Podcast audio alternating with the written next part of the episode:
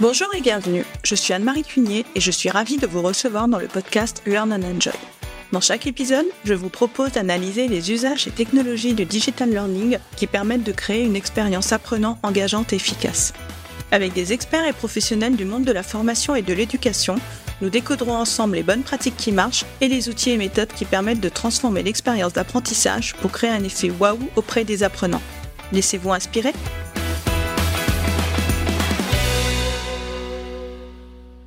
Bonjour à tous Pour ce nouvel épisode, j'ai le plaisir de recevoir Artem Ismailov, responsable learning et développement au sein du groupe SEB. L'adaptive learning, ou apprentissage adaptatif, séduit de plus en plus les entreprises et les organismes de formation. En effet, sa technologie basée sur l'intelligence artificielle permet de proposer des formations personnalisées qui permettent d'améliorer l'engagement des apprenants. Permettre à l'apprenant de bénéficier d'une formation ajustée à ses propres besoins Répondre en continu aux nécessités de chaque collaborateur, c'est ce que recherchent les entreprises. Mais toutes n'ont pas les moyens d'avoir recours à l'intelligence artificielle pour optimiser leur dispositif de formation. Avec Artem, nous allons voir comment il est possible de personnaliser les contenus de formation avec quelques actions frugales sans forcément utiliser l'intelligence artificielle. Bonne écoute à tous Bonjour Artem et bienvenue Bonjour Anne-Marie. Eh bien, je suis ravie de t'accueillir euh, de nouveau dans le podcast. Tout le plaisir est pour moi, Anne-Marie. Et oui, parce que tu avais déjà été mon invité donc dans l'épisode 19 euh, dans lequel euh, nous avions échangé sur l'intelligence artificielle et sur tout ce qu'elle pouvait apporter à la formation et aux expériences d'apprentissage. Tu t'en souviens? Oui, tout à fait. C'est exactement ça ce qu'on abordait en premier lieu. Oui. Oui. Et donc aujourd'hui, on va voir ensemble donc comment il est possible de personnaliser les contenus euh, d'une formation, de la formation pour améliorer l'expérience apprenant et l'efficacité des formations, mais avec des actions qui sont euh, frugales que tu vas nous proposer et donc sans être nécessairement des grands experts de l'intelligence artificielle. C'est un agenda tout à fait intéressant. et donc pour commencer, est-ce que tu peux te présenter rapidement et nous dire ce que tu fais euh, pour les auditeurs qui ne te connaîtraient pas encore? Avec plaisir, Anne-Marie. Euh, juste permets-moi d'être euh, exprimer mon, admiration pour le travail que tu fais avec le podcast. En tout cas, je prends beaucoup de plaisir de, t'écouter et écouter les différents témoignages que tu proposes à tes auditeurs, et surtout sur le sujet qui nous passionne tous les deux. donc, encore une fois, c'est un grand plaisir de pouvoir intervenir pour la deuxième fois aussi. Euh, je suis moi-même effectivement on, écoute pas mal de podcasts euh, à titre personnel et je pense que euh, nos auditeurs ont aussi l'écoute un peu anarchique de, des podcasts, ils picorent les sujets. Donc l'introduction s'impose. je m'appelle Artem, je suis franco-kirghize et mon parcours professionnel a commencé il y a plus de 15 ans en parallèle de mon cursus universitaire dans mon pays d'origine, qui est euh, le Kirghizistan. Atypique que ça puisse paraître, j'ai fait mes études initiales dans le domaine des sciences politiques, euh, plus particulièrement dans la coopération économique internationale, que j'ai finalisé en France dans le domaine d'ingénierie des projets internationaux européens. Euh, je pense que tu as une question, comme tous nos auditeurs, mais elle est où la formation professionnelle, développement des compétences digitales, ressources humaines dans tout cela? Eh bien, je pense qu'on peut commencer par déjà faire une petite confession. Euh, je suis un addict à l'apprentissage et je ne passe pas une journée sans euh, consacrer un peu de temps à mon développement personnel. Et cela s'est beaucoup renforcé, intensifié euh, après mes années universitaires et que justement continue jusqu'à aujourd'hui à, faire. Deuxièmement, en Étant au Kirghizistan, j'ai travaillé pendant les saisons estivales en tant que guide interprète pour les touristes francophones. Et il s'agit de très belles occasions de partage de connaissances, euh, voire même parfois des compétences de survie à, certains moments, avec les groupes que j'ai eu la chance d'accompagner. Et en plus euh, de cette activité avec euh, de très bons amis français qui faisaient leur stage au Kirghizistan à l'ambassade de France à l'époque, nous avions une envie de pouvoir aller plus loin et de permettre au plus grand nombre de francophones de découvrir l'Asie centrale euh, présentée par les jeunes francophones de cette région. Et nous avions créé une fondation de formation d'information sur l'Asie centrale qui s'appelle novastan.org, qui, qui, existe d'ailleurs même aujourd'hui et continue à couvrir les actualités de cette région, mais pas uniquement sur, en français, euh, mais aussi en allemand euh, également. Euh, voilà, une fois en France, euh, j'ai complété mon cursus avec une formation en management des projets en communication en alternance. Et c'est ainsi que j'ai intégré la direction des systèmes d'information au sein du groupe SEB en tant qu'expert fonctionnel et learning, avec une mission à développer des modules digitaux de formation sur les outils informatiques déployés euh, au sein de notre organisation. Euh, le groupe a pris un virement de digitalisation assez vite et j'ai saisi cette opportunité pour bâtir la stratégie digital learning et euh, driver tout le déploiement de notre LMS dans l'organisation en tant que responsable digital learning pour le groupe. Et aujourd'hui, depuis quelques années déjà, euh, j'occupe le poste de responsable learning et développement en charge des académies métiers des fonctions dites support, des sujets transverses comme l'apprentissage des langues, la coopération et communication interculturelle et le digital. Eh bien, merci pour cette présentation euh, très complète, Artem. Donc, euh, pour commencer donc euh, notre épisode, donc qui va traiter d'adaptive learning, donc est-ce que tu peux déjà nous donner ta définition de l'adaptive learning? Je pense que cette notion a été déjà abordée dans, dans un des, des derniers épisodes, de, enfin, avec une très bonne qualité. Euh, il y a peut-être certaines nations qui seront répétitives, mais euh, c'est comme dans l'apprentissage, euh, la formation passe par la répétition. Pour moi, l'adaptive learning permet une personnalisation de parcours d'apprentissage, voire même ce que les anglo-saxons appellent le learner journey. J'ai pas trouvé le, le, terme français qui serait aussi riche. Euh, grâce aux algorithmes qui vont étudier chaque apprenant, ils pourront proposer les modalités d'apprentissage les plus adaptées, mais aussi de les packager de façon personnalisée pour chacun. Cela peut s'opérer dans les deux niveaux, le niveau dit macro et le niveau micro. Euh, le niveau macro euh, vise à comprendre l'apprenant dans son univers de formation et identifier son niveau initial, à fixer la profondeur des objectifs pédagogiques et le niveau micro, quant à lui, euh, euh, s'articule au niveau du contenu notamment, en adaptant, en personnalisant les apprentissages, le rythme, le niveau de difficulté, les activités, les modalités liées au profil individuel de l'apprenant. Donc là, pour le coup, je pense qu'on va pouvoir aborder plus en détail ce qu'il y a derrière ces notions. Oui. Et donc, euh, quels sont les avantages que toi tu vois principalement à l'adaptive learning? Euh, il y en a plusieurs, pour n'en citer quelques-uns, et quand je parle de euh, l'apprentissage adaptatif, euh, je ne parle pas uniquement de, des solutions dotées de l'IA, mais aussi des solutions basées sur, sur l'algorithmie, entre guillemets, simple. Parfois, effectivement, ça peut paraître simple, mais ça peut demander justement quelques efforts assez spécifiques à mettre en place. Euh, pour n'en citer quelques, quelques avantages, euh, l'adaptabilité de parcours permet de développer des expériences d'apprentissage enrichies avec une possibilité d'amélioration continue, c'est-à-dire qu'il va falloir que euh, la, connaissance puisse être transformée en compétence et cela demande du temps et aussi des outils qui pourraient justement être adaptés pour cela. Euh, elle permet également de maîtriser les paramétrages et donc savoir expliquer leur fonctionnement, mesurer les retombées positives comme négatives, c'est-à-dire justement est-ce que l'apprentissage apporte réellement la valeur ou pas. Elle permet également d'extraire le maximum de données et développer ses compétences dans leur utilisation euh, sécurisée et surtout éthique. Je pense que c'est un des sujets qui sera de plus en plus prépondérant et qui devient déjà de plus en plus prépondérant avec l'émergence euh, de l'IA. Et euh, aussi, grâce à la possibilité d'application à l'échelle, euh, l'adaptabilité digitale permet de créer des expériences euh, beaucoup plus enrichies, mais aussi les démocratise, c'est-à-dire démocratise l'accès au contenu et assure le traitement équitable quand c'est paramétré correctement, sans oublier évidemment le côté d'optimisation d'investissement ou tout le côté engagement. Merci. Mais justement, lorsqu'on pense, euh, tu, as dit le, terme euh, dans, ta réponse, on pense souvent que l'adaptive learning rime avec intelligence artificielle. Et c'est vrai que c'est mon cas, hein, jusqu'à ce qu'on échange pour ce second épisode. Et donc, on pense souvent qu'il faut utiliser euh, l'intelligence artificielle pour personnaliser les parcours de formation. Donc, qu'est-ce que tu penses de, de cela? À, mon avis, euh, et c'est à, titre personnel que je dis avec l'expérience que j'ai pu avoir dans le domaine, avant de se lancer dans l'adaptative learning, doté de solutions de l'IA, il est crucial de maîtriser l'algorithmie dite simple et, mieux encore de créer euh, de l'adaptabilité avec les algorithmes maîtrisés entièrement par les spécialistes euh, dans le domaine de la data ou dans le domaine de, de domaine SIRH. vous pouvez viser les avantages évoqués précédemment sans forcément investir dans l'IA, dans un premier temps. Et ça, ce qui justement pourrait effectivement donner une bonne base de connaissances pour aller plus loin par la suite.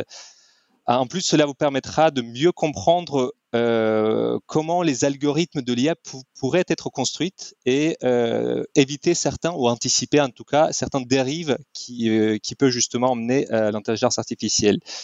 Euh, pour moi, euh, c'est une idée préconçue euh, qu'il faut avoir absolument les solutions technologiques dotées d'intelligence artificielle pour commencer à faire de, euh, de l'adaptabilité dans les parcours d'apprentissage.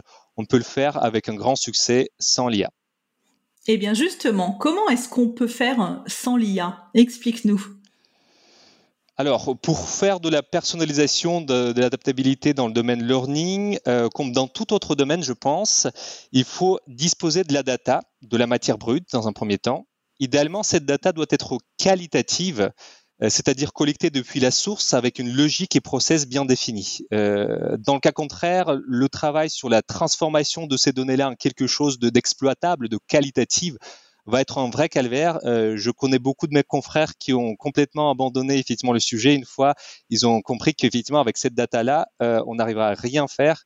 Comme on dit, une expression en anglais qui existe et qui est très bien, garbage in, garbage out. Donc du coup, on peut pas effectivement faire quelque chose de qualitatif quand il n'y a pas une possibilité d'avoir euh, la matière brute initiale euh, de qualité.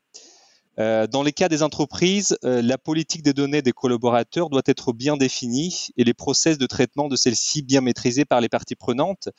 Je fais avant tout la référence à, l'outil central comme Core HR et les interfaces avec les systèmes en charge des expériences d'apprentissage des collaborateurs comme les LMS et l'XP par exemple. Et grâce à ces données, il nous est possible d'envisager la personnalisation euh, au niveau macro déjà. Ensuite, euh, nous avons également toutes les données qui peuvent être pertinentes à utiliser euh, quand l'apprenant fait son module, c'est-à-dire partage lors de son expérience euh, à l'intérieur des modules d'apprentissage. Euh, toutes les interactions dans le module peuvent apporter des personnalisations pour augmenter l'expérience et renforcer l'engagement et la qualité de l'apprentissage. Et ça, pour le coup, je pense que c'est plutôt de l'ordre de micro-learning. D'accord. Et est-ce que tu peux nous donner euh, quelques exemples concrets justement pour illustrer? Puisque moi, voilà, tu me parles de data, moi ça reste assez abstrait, donc euh, je pense qu'avec des exemples, on va on va bien comprendre. Donc si on commence par exemple par le niveau macro, puisque tu parlais de macro euh, au début de ta réponse. Bon, au niveau macro, si on commence par celui-ci, on peut par exemple, grâce aux données euh, comme date d'embauche, filière métier, pays de résidence, langue pratiquée, bien d'autres, définir un parcours d'apprentissage très spécifique pour les profils qui cumulent les différents éléments correspondant à ces critères. Euh, grâce à ces données, nous avons déployé euh, au sein de notre entreprise, par exemple, des projets comme Digital Onboarding, euh, ou d'autres campagnes obligatoires qui adaptent le niveau d'exigence en fonction des profils. C'est-à-dire, effectivement, on crée, on imagine des profils types pour pouvoir proposer ces contenus. Cela est particulièrement pertinent dans tous les sujets, je pense, qui sont en lien avec la conformité ou autrement dit compliance, euh, pour garder la motivation et l'engagement des apprenants en proposant des contenus pertinents à son profil, parce qu'effectivement, à la base, il s'agit des sujets qui sont imposés par la loi, et on était en constante recherche de se dire effectivement c'est le sujet à la base qui n'est pas euh, le plus intéressant pour euh, pour les collaborateurs. Néanmoins, il va falloir justement qu'on l'engage dans l'apprentissage et qu'on euh, personnalise un peu la façon avec laquelle il va découvrir certains sujets et que nous donnions la pertinence à ces sujets. Après aussi, on pourrait voir que grâce à l'historique de formation, il est possible de paramétrer les propositions pertinentes pour permettre à l'apprenant d'aller plus loin sur le sujet ou bien de continuer à consolider ses connaissances. Euh, bah, inutile de rappeler la, courbe euh, de l'oubli des, des Minghaus où, euh, comme vous le savez justement, il y a des études qui montrent qu'on a, on peut avoir un, un sentiment d'expertise alors que justement on, on, comprend potentiellement le sujet, mais entre la compréhension et la restitution, voire même l'enseignement de ce sujet, il y a un gap énormissime. Donc, en tout cas, l'adaptative learning pourrait permettre justement de, combattre tous ces, tous ces billets.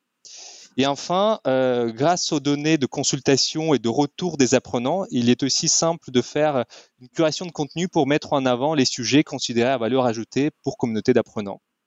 Hmm, c'est très intéressant. Et, au niveau micro, donc, euh, tu aurais aussi euh, des exemples à nous partager?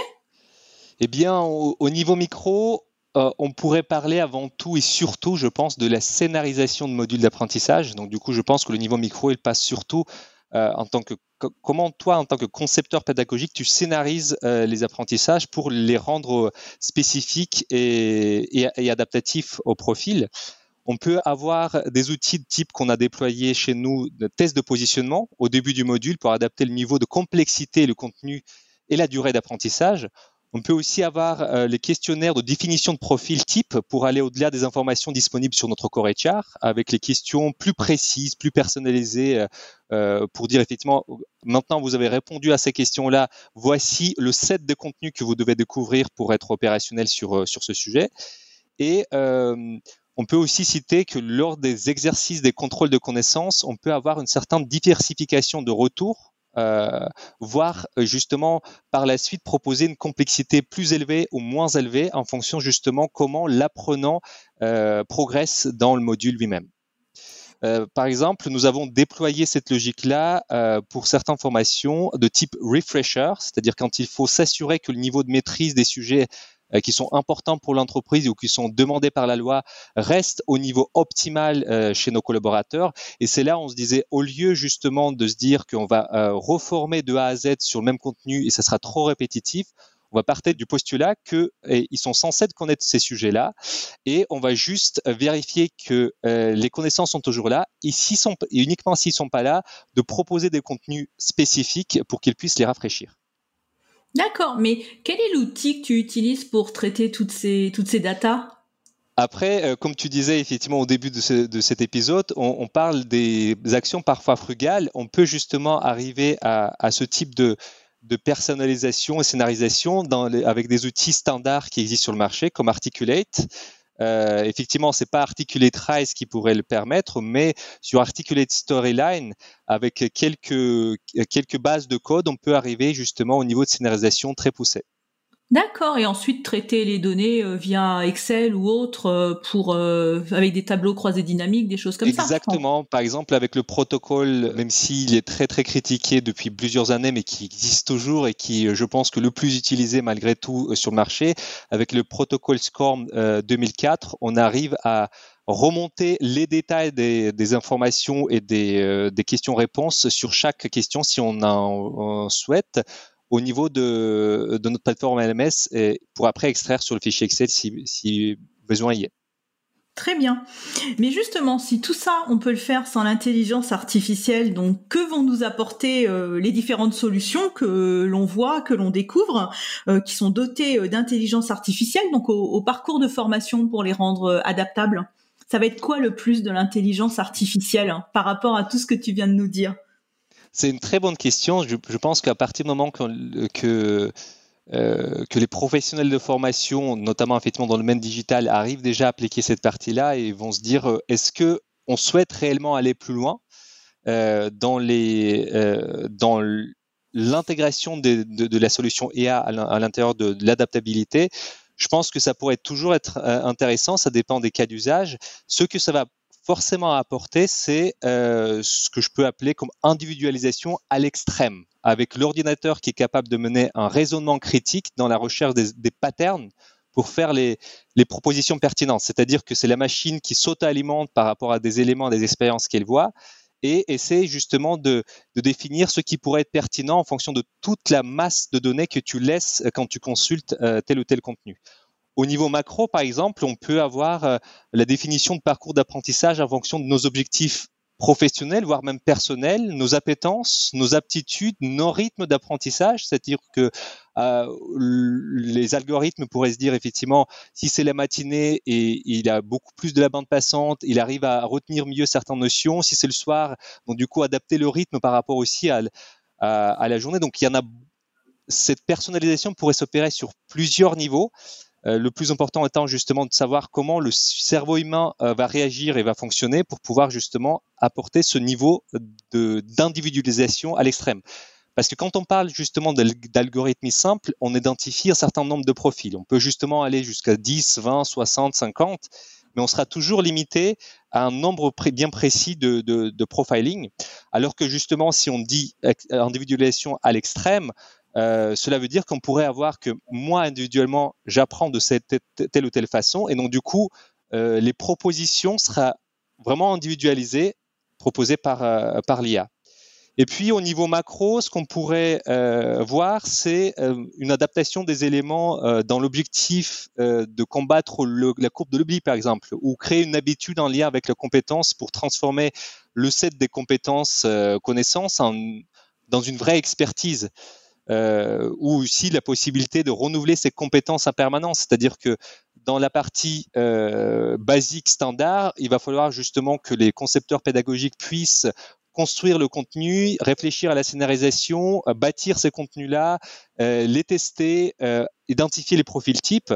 Avec l'IA, je pense que cette, ce rafraîchissement de nos connaissances, de nos compétences pourrait se faire au fil de l'eau sans forcément demander aux concepteurs pédagogiques d'intervenir systématiquement. En tout cas, ce que justement je souhaite voir dans les années à venir, je pense que ça va apparaître très vite, ce, ce type de solution dans le domaine d'adaptive learning. Oui, que ce soit plus fluide quelque part. Exactement. Très plus Fluide et plus rapide aussi. Oui, d'accord, très bien. Mais, euh, mais pour se lancer donc euh, dans une telle démarche, euh, j'imagine qu'il y a des prérequis. Donc, quels sont pour toi donc justement les facteurs incontournables, les bases incontournables pour mettre en place ce type d'action? Si on parle des actions de type algorithmie simple, je pense qu'ils se regroupent aussi avec des, éléments qui sont importants à, prendre en considération pour les solutions de l'IA. la seule différence pour moi, c'est que pour l'IA, il y aura plus de, vigilance et, le set de données beaucoup plus important à travailler. Euh, pour que justement les propositions et les résultats que propose l'IA soient réellement représentatifs. Euh, déjà, il faut commencer par euh, bah, la représentativité de sets de données, c'est-à-dire que sur l'algorithme simple, donc même sur l'algorithme simple, il va, falloir justement avoir le set de données qui soit parlant. Euh, il, faut aussi prévoir la capacité de calcul et de transformation des données en quelque chose de, en, pattern et quelque chose de, de qui pourrait être proposé en tant que produit fini aux, apprenants. Euh, il y aura une question forcément de capacité de stockage de données, c'est-à-dire que euh, si on arrive à collecter les données et le niveau d'adaptabilité va se baser forcément sur les volumes de données qui pourraient être croisés entre elles pour identifier les différentes patterns et euh, aussi sur la qualité du code deep learning qui pourrait être efficace ou moins efficace. En tout cas, il faut déjà réfléchir à comment mettre en place le code qui pourrait être en partie contrôlable et efficace éthiquement parlant. C'est-à-dire qu'il ne faut pas tomber dans le piège de renforcer les billets qui sont les billets humains et qui peut créer beaucoup plus de dégâts que, que des avantages. Mais et, dans une équipe learning, donc quel est le type de profil qui va s'occuper de ces data? Parce que j'imagine qu'un ingénieur pédagogique n'a pas forcément la pétence pour traiter toutes ces data. Dans ton équipe, par exemple, qui est-ce qui les traite euh, c'est une très très bonne question. Euh, parfois dans les organisations, euh, les nouveaux métiers apparaissent très vite et parfois les organisations n'arrivent pas à suivre ce rythme-là. Euh, effectivement, dans les organisations, il y a des profils de type data analyst et data steward qui sont vraiment les bonnes personnes justement avec qui travailler ces sujets-là. Mais le rôle de concepteur pédagogique reste clé, c'est-à-dire que il faut travailler euh, en binôme avec euh, les spécialistes de la data, les concepteurs pédagogiques, les spécialistes de domaine SIRH et les spécialistes de domaine data privacy parce que derrière, effectivement, ces quatre rôles ont une importance capitale dans la création de ces parcours et de ces processus. Donc chez nous, effectivement, à chaque fois quand on réfléchit à des, à des actions euh, dotées euh, de travailler un set important des, données, on essaie d'intégrer ce type de profil euh, dans, le, dans le projet. D'accord, très bien. Comme ça, c'est plus clair pour savoir comment, comment ça s'organise. Et euh, sur le marché, il y a beaucoup beaucoup de solutions hein, qui sont dotées d'intelligence artificielle. Donc, euh, tu fais beaucoup de veille. Donc, quelles sont d'après toi euh, les, solutions de ce type qui sont assez matures actuellement? Il y en a beaucoup beaucoup de solutions qui émergent actuellement. Est-ce qu'ils sont toutes et tous matures ou pas? Je, pense que la maturité va arriver au bout de quelques années.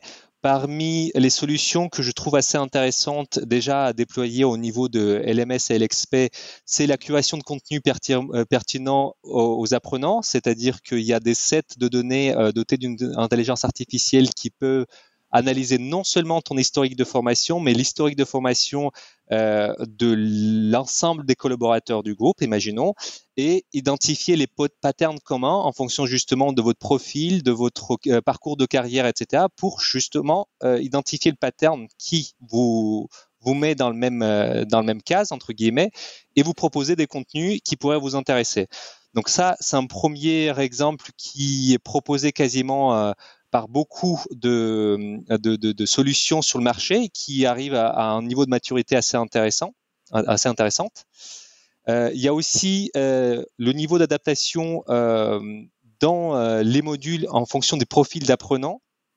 Et là, pour le coup, on peut avoir de très très beaux exemples dans le domaine d'apprentissage des langues, c'est-à-dire que euh, comme il s'agit du, marché euh, qui est forcément intéressant pour euh, l'ensemble des entreprises, mais aussi hein, plus globalement pour pour l'humanité.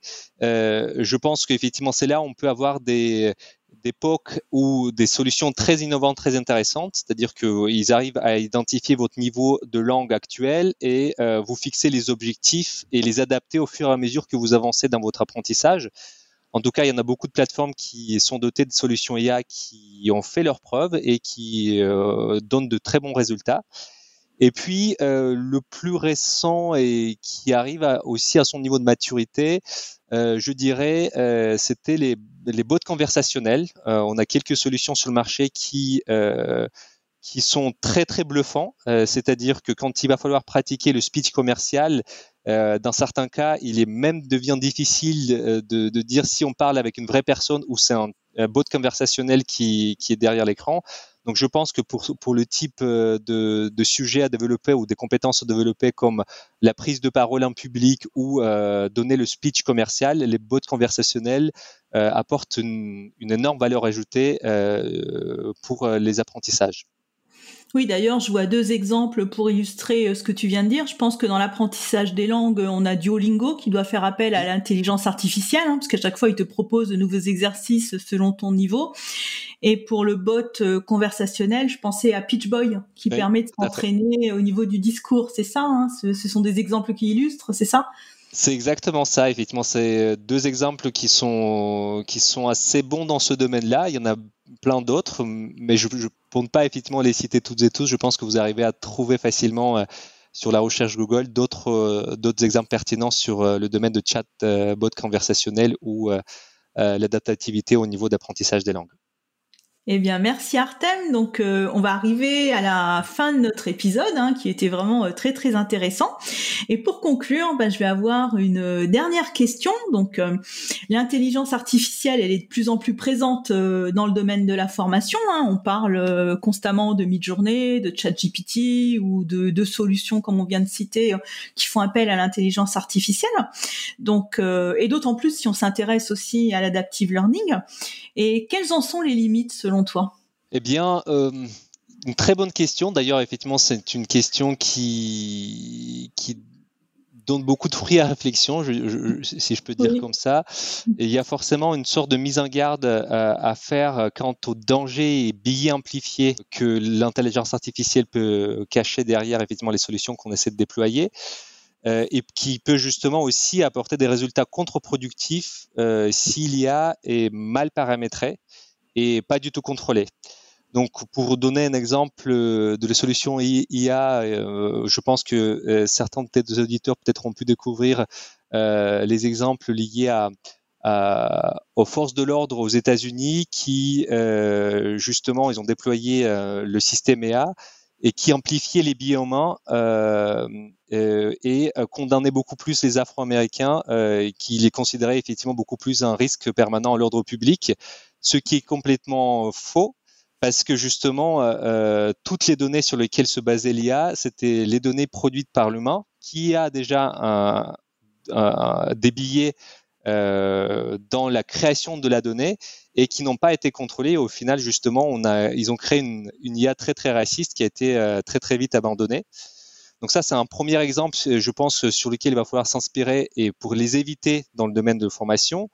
Il y a aussi un autre exemple qui, qui est accès de personnalisation. Euh, Celui-ci, je pense qu'il a été illustré très bien dans l'ouvrage de François Tadei, euh, Apprendre au XXIe siècle, il donne euh, l'exemple des réseaux sociaux et il parle surtout de cloisonnement dans les sujets d'intérêt, voire même la radicalisation euh, des idées et la vision du monde. Donc, du coup, il, il décrit dans la nature des réseaux sociaux très souvent pour euh, garder l'engagement, bah, les contenus qui sont proposés doivent euh, émotionnellement être de plus en plus fortes à chaque fois quand vous êtes exposé en nouveau contenu pour garder votre attention. Et donc du coup, qui dit émotionnellement plus fort, très souvent radicalise euh, et communautarise effectivement les les populations, ce qui est pas du tout bien ni pour l'apprentissage, ni pour la société, ni pour l'humanité.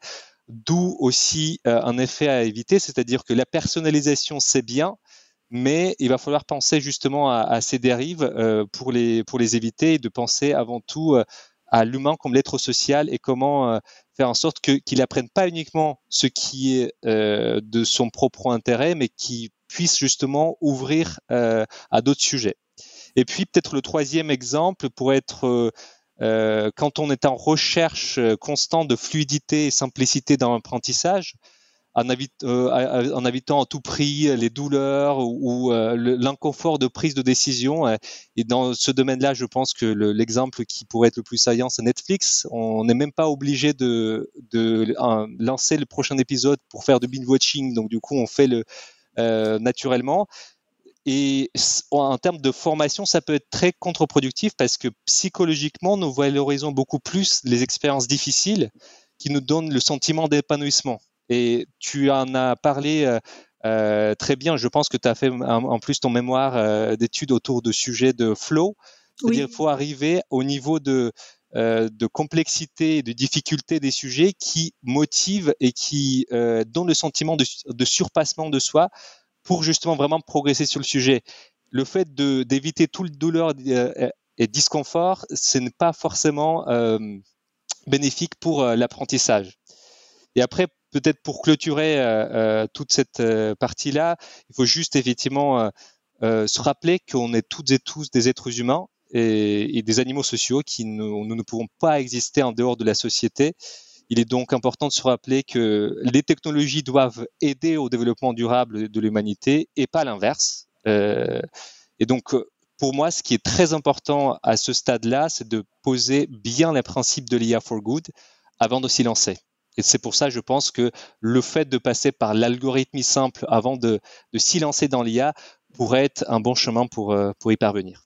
Oui, de comprendre les bases, d'intégrer les bases avant ensuite de, de faire appel à l'IA pour bien comprendre comment la paramétrer. Parce que tu parlais de l'exemple aux États-Unis, j'en ai en effet entendu parler, et tu parlais aussi de Netflix, et on voit quelque part aussi Netflix est biaisé puisque ça t'enferme toujours dans le même style de série que tu as l'habitude de regarder. Et lorsque tu veux voir autre chose, en fin de compte, tu perds beaucoup beaucoup de temps à aller scroller euh, tout ce qui existe pour essayer de trouver d'autres thématiques. Donc ça enferme quelque part aussi euh, dans, dans un thème, quoi. C'est ça. Donc du coup, adaptabilité, oui. Euh, personnalisation à l'extrême, il faut bien réfléchir avant, avant de s'y lancer. Oui, il faut faire attention. Tout à fait, c'était le mot de la fin du coup. Merci beaucoup Artem, j'étais vraiment ravie de faire ce second épisode avec toi. C'était un épisode euh, passionnant. J'espère que nos auditeurs aussi euh, le trouveront euh, très intéressant. Donc comme d'habitude dans les notes de l'épisode, eh bien je mettrai ton contact LinkedIn et si éventuellement tu as des livres ou des articles à nous conseiller, bah, je les indiquerai également. Euh, bon, euh, pour euh, un livre peut-être à conseiller, comme j'ai l'habitude de le faire, pour continuer dans ce sujet-là de, l'apprentissage, il y a un livre que j'ai découvert il y a pas très longtemps et qui est très très passionnant, intéressant. D'ailleurs, effectivement, il faut le lire maintenant parce que sinon, celui-ci, il aura la date d'obsolescence parce que même l'auteur lui-même l'évoque. Il s'agit de du livre de Jérémy Lamry, Métavers et RH, comment le Web 3.0 pense le futur du travail et des organisations.